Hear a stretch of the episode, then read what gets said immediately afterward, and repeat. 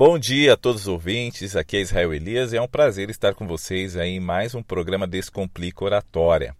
E eu quero falar sobre dois fatos que aconteceram nessa semana referentes ao nazismo. Pois é, o apresentador do Flow Podcast, o Monark, comentou que deveria existir um partido nazista no Brasil, que o nazismo não deveria ser criminalizado como foi na Alemanha, o deputado Kim Kataguiri complementou. E vocês já sabem o que aconteceu, né?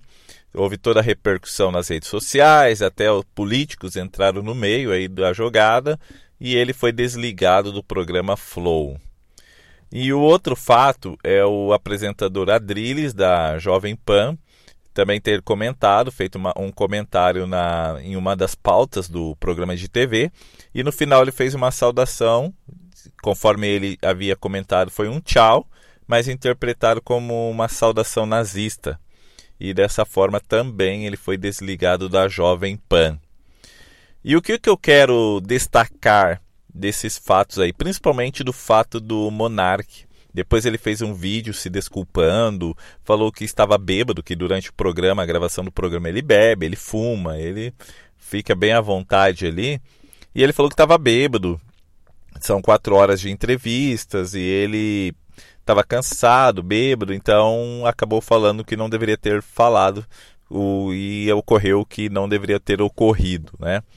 E eu quero destacar o seguinte, que muitas vezes as pessoas quando bebem falam que ficam fora de si, mas na verdade elas ficam dentro de si, porque o que está dentro, amarrado, escondido ali, acaba indo para fora. É, Freud já disse uma vez que quando aquilo que é dito quando está embriagado é pensado quando estava sóbrio. Então é muito importante nós cuidarmos de quando for fazer uma apresentação, quando tivermos uma, alguma negociação difícil, cuidarmos com a saúde da nossa mente, do nosso corpo.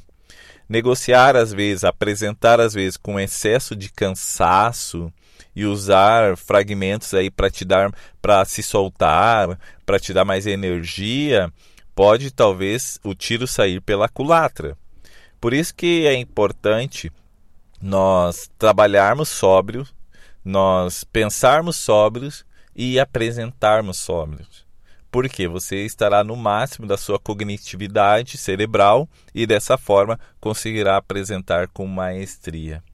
Infelizmente, esses fatos aconteceram é, nessa semana, algo que não deveria ter acontecido, mas fica a lição para quem comunica, para quem fala, para quem se expressa, você, você precisa estar no máximo da sua capacidade é, psicológica. Né? Você precisa estar 100% concentrado naquilo que está fazendo, porque senão poderá sair aí alguma coisa indevida.